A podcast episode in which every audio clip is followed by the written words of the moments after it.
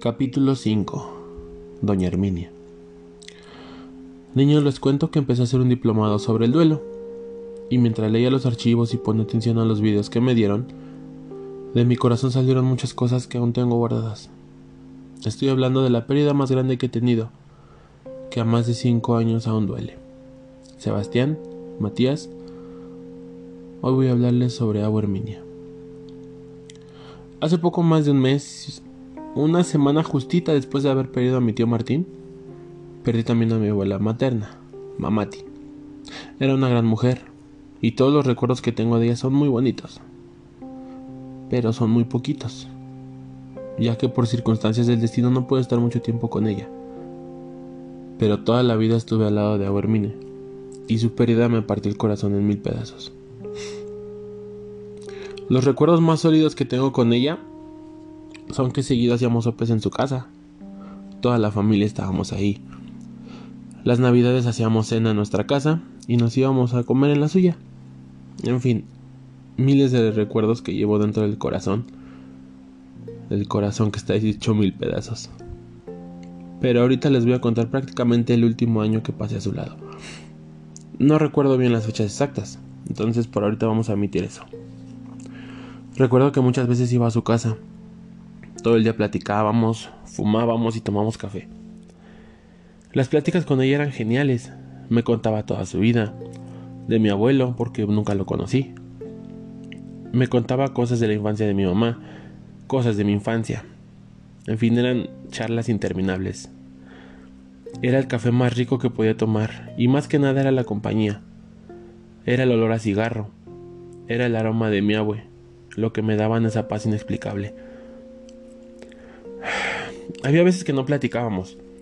Simplemente nos sentábamos en su cama a ver películas. Películas viejas de Pedro Infante, de Cantinflas, de Sara García. Bueno, muchas de la época de oro del cine mexicano. Yo siempre he dicho que ella tenía bastante parecido con Sara García, tanto en el físico como en el carácter que ella mostraba en las películas. Yo creo que el recuerdo más profundo que tengo con ella es el más simple de todos. Recuerdo que estábamos en su mesa blanca, sus sillas de fierro oxidadas, y atrás de nosotros estaba una pared sin pintar, se veían los tabiques, y una ventana de marco azul que cuando te asomabas veías hacia la casa de mi abuela paterna, estaba enfrente de la barranca. Estábamos sentados limpiando frijoles. Ni siquiera sé qué edad tenía, pero les juro que recuerdo eso como si hubiera sido ayer. Las cosas más pequeñas siempre son las más grandes. Un día yo había ido por ustedes a la casa de mamá. Fue un viernes. Y de regreso me enteré que Herminia se había puesto malita y la habían llevado al doctor. Se quedó internada. Mi mamá se quedó con ella el fin de semana y debía haber una persona con ella todo el tiempo. Entonces entre semana me quedé yo. Justo unos días antes de eso yo había dejado de trabajar, trabajaba en Uber. Entonces estaba en el proceso de búsqueda y pues tenía tiempo. Las pláticas profundas que teníamos en su casa tomando café cambiaron, pero solo la parte del lugar. Bueno, y el cigarro también, porque seguíamos hablando como grandes amigos. Hablábamos como una abuela debería hablarle a su nieto. Me contó muchas cosas que nadie sabe y que nadie sabrá. Me contaba cosas que ya me había olvidado. Cosas que ella también ya me había contado tenía un humor tan bonito para hacerlo. Podía hacer que una tragedia parezca una gran comedia. Y creo que yo eso lo saqué de ella. Yo estaba de lunes a viernes de 10 de la mañana a 10 de la noche. Sábados y domingos se quedaba mi mamá. Y pues yo pasaba tiempo con ustedes.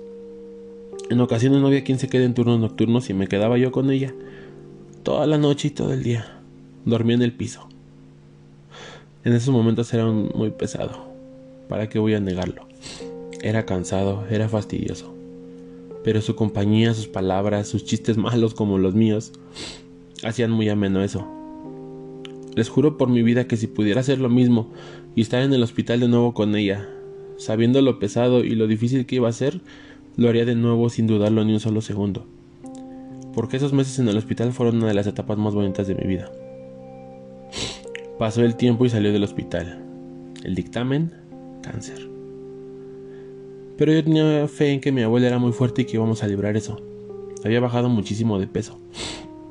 Le dijeron los doctores que tenían que recuperar peso bajado para poder resistir las quimioterapias. No sé si muchos saben esto, pero ella entró en una depresión justamente por eso. Al salir del hospital yo volví a buscar trabajo y no encontraba nada. Entonces tenía tiempo para ir a su casa a verla, prácticamente iba a diario. Se perdieron esas pláticas que teníamos, se perdió el café y se perdieron las tardes fumando. Ella todo el día se la pasaba durmiendo.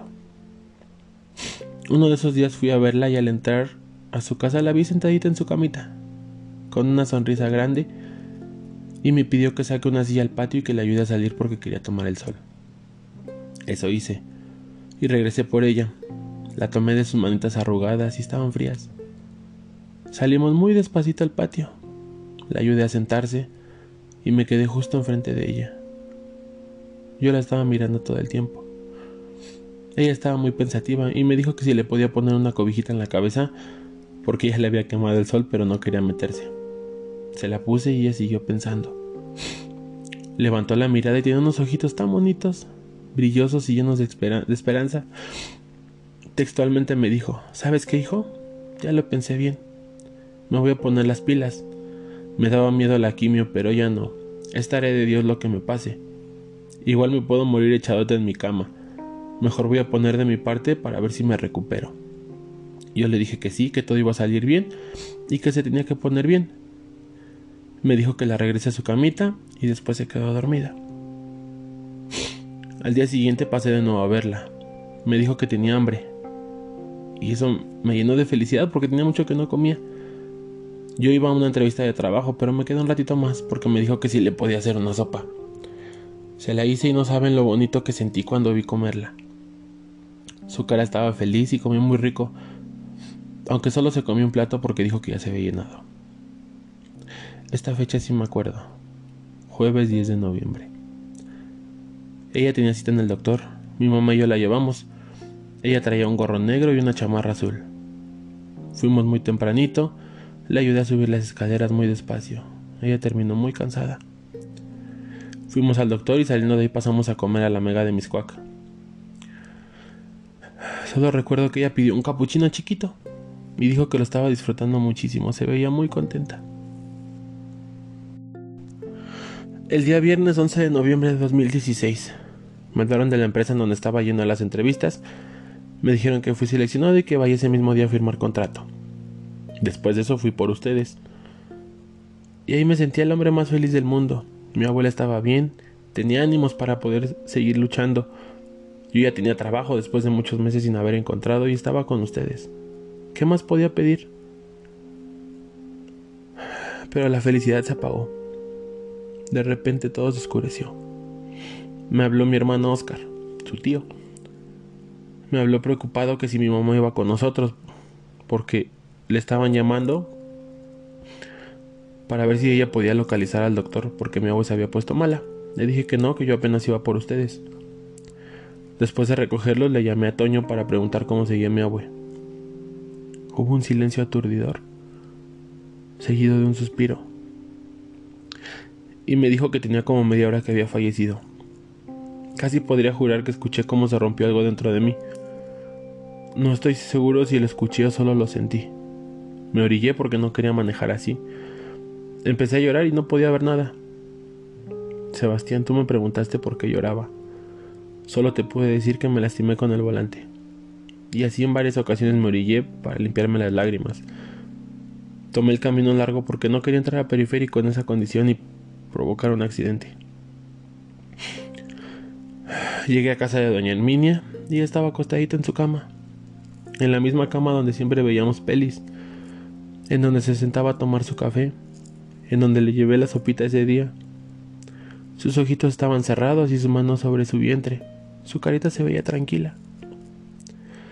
Me acerqué a ella y solo le di un besito en la frente. Le agradecí todo lo que hizo por mí, por el gran cariño que les tenía a ustedes. Le dije que la amaba. Le agradecí también los cafés, los cigarros, las películas, las pláticas, las enseñanzas. Le di un besito en la frente, aún seguía calientita y me alejé. ¿Saben algo? Siempre he creído que lo que hacemos es necesario para poder crecer como personas. Que las decisiones que tomamos día a día nos ayudan a forjar nuestro carácter. Así es que no debemos intentar cambiar algo del pasado. Pero solo hay una cosa que yo cambiaría. Todos los domingos al salir de nuestra casa y llevarlos a la casa de mamá, pasábamos a la casa de agua a despedirnos de ella. Siempre ustedes le daban la bendición, la persinaban, y ella hacía lo mismo con ustedes. Les decía que los quería mucho y ustedes le decían, abue, te amo. Un domingo antes de ese 11 de noviembre, nosotros nos quedamos aquí en la casa viendo una película y se nos hizo tarde. Yo tenía que entregarlos a cierta hora. Y siempre he sido puntual porque prefiero evitar problemas. Teníamos media hora, menos de media hora para llegar a casa de su mamá. Y para colmo estaba lloviendo. Ustedes estaban muy, muy insistentes en que los lleve a despedirse de Abue. Yo les dije que no porque ya estaba lloviendo y vamos a llegar tarde. Así que nos fuimos y ustedes no se pudieron despedir de ella. Les pido la más sincera disculpa por eso. Yo no pensé que se fuera a ir así de rápido. Y les juro que esa es la única cosa que cambiaría en mi vida. Poder pasar a que se despidan de ella, que le digan que la aman y le den la bendición. Solo cinco minutos para que ustedes se despidan. Ese viernes 11 de noviembre, por la noche, empezó el velorio y junto con él empezó la depresión más grande que yo he tenido. ¿Qué les parece si les cuento un poquito de este tema? Es muy importante que lo sepan. Pero eso será en el próximo episodio. Por ahora me despido de ustedes, no sin antes recordarle que son los pilares que sostienen mi mundo. Matías, Sebastián, los amo de aquí a la luna pasitos de tortuga.